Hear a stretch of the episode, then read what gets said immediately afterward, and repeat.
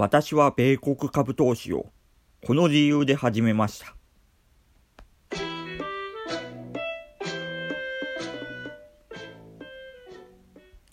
はい、どうも、介護のカエルです。というわけで、今回は私が米国株、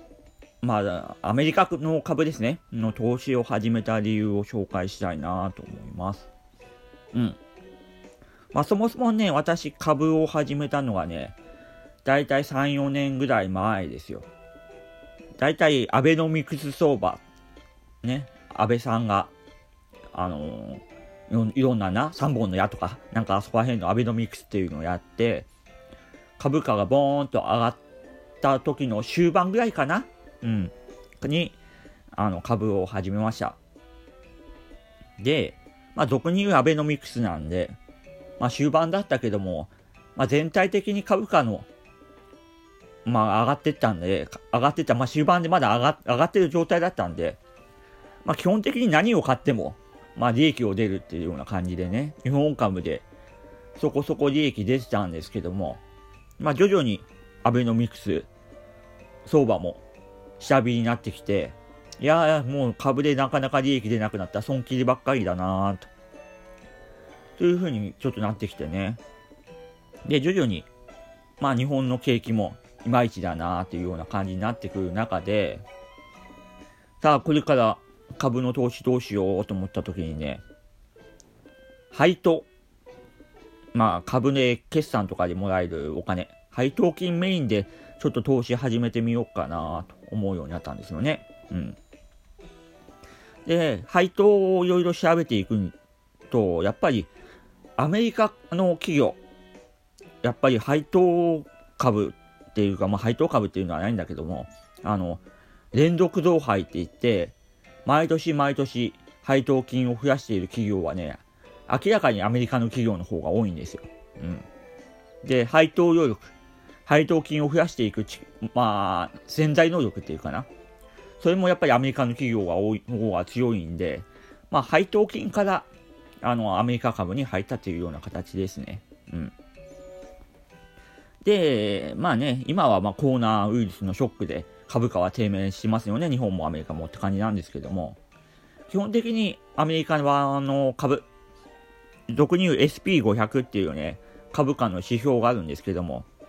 それをね、まあ、時間軸を長く取れば、基本的に右肩上がりなんですよ。うん。で、アメリカの企業でも、まあ、もちろんリーマンショックとかに一瞬下がったりとかあるんだけども、まあ、時間軸を長く見れば右肩上がりっていうようなね、そういう企業は非常に多いような感じでね。日本の場合はね、あの時間軸長くとってもね、なかなか右肩上がりって会社はないんですよね。どうしても、ガクガク、下がって戻って、下がって戻ってって感じなんで、なんで、あのー日本の株をやる場合には、基本的にはやっぱり、買ってそのまま持ち続ける、バイアンドホールドって形はね、ちょっとね、難しいかなと。うん、まあ、例外もあるんだけどね、まあ、例外については後ほど、また話しようかなと思うんだけども、基本的にはアメリカの株はバイアンドホールドででいけると。まあ、配当金メインでもらいつつって感じで。なんで、まあ、簡単に言えばアメリカの株の方が楽なんです。うん。それに、あの、日本の株って基本的に1単元って言って、購入できるやつが大体ね、100株単位なんですよ。なんで、株価2000円の株を買うとしたら、基本的には20万円必要なんですよね。まあでもアメリカの場合は、基本的に、まあ大体30ドルとか40ドルとか高いやつで170ドルとか200ドルとか300ドルなんだけども、大体1株単位で取引できるんで、だからアマゾンの株でも、確か3万円ぐらいあれば買えるんじゃなかったかな。ちょっと記憶は定かない。うん。まあ、マイクロソフトので大体今170ドルなんで、まあ、1万7000円あればね、世界で時価総額一番高いマイクロソフトの株買えるんですよ。で、ね、マイクロソフトといえばさ、パソコン持ってる人は全員もう、まあ全員アップル以外は、アップルのね、Mac はもちろん例外だけども、まあ、Mac 以外のパソコンのには全部 OS が入っているような会社なわけで、ね、そんな会社は日本にはなかなかないわけなんで、それ以外にもね、スマートフォンも OS、Android といったら Google だし、ね、iPhone だったら Apple だし、ネット通販の Amazon は強いし、感じで、まあ、世界的に強い企業、それはやっぱりアメリカに集中していると。うん。それ以外にも、まあアメリカは基本的にあの出生率も高いんで、まあ、人口もまだまだ高齢化してないと。うん。若年者人口も多い。で、研究投資も盛ん。で、最先端の研究もアメリカは進んでいると。まあ最近は中国もね、結構進んでいるけどね。まあ、特許出願数もね、今、まあ、中国が1位になったかな？うん。まあなんだかんだで、まあ中国とアメリカで競ってるような感じと。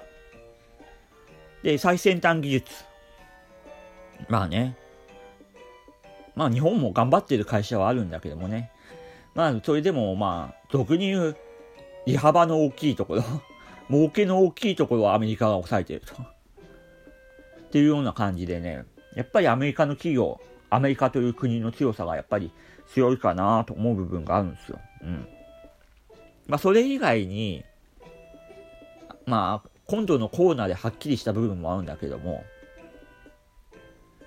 ドルという通貨が強い。ドルは強いよ。うん。まあ、あの、ね、世の中にいろんなリスクが起きたとき、まあ戦争とか紛争とか、うん。そういうリス、そういう時をね、まあ、リスクオフっていうんだけどもね、リスクを取れない状態なんだけど、で、リスクオフっていうんだけども、リスクオフの状態になった時ね、基本的にね、業績では円高になると言われてたんですよ。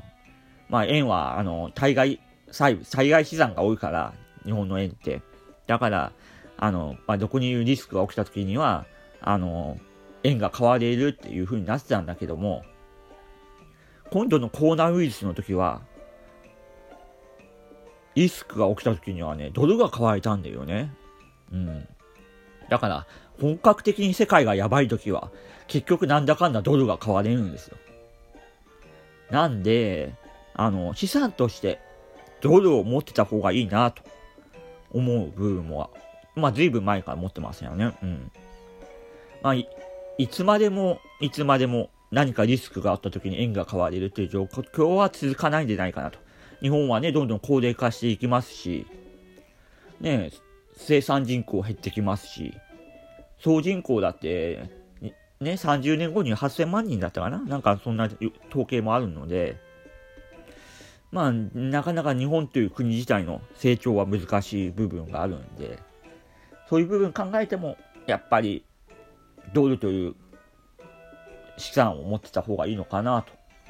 思う部分があって、まあ、米国株を始めたわけでございます。まあ、今回はこれぐらいにしとこうかな。うん。で、えー、っと、現在私が持っている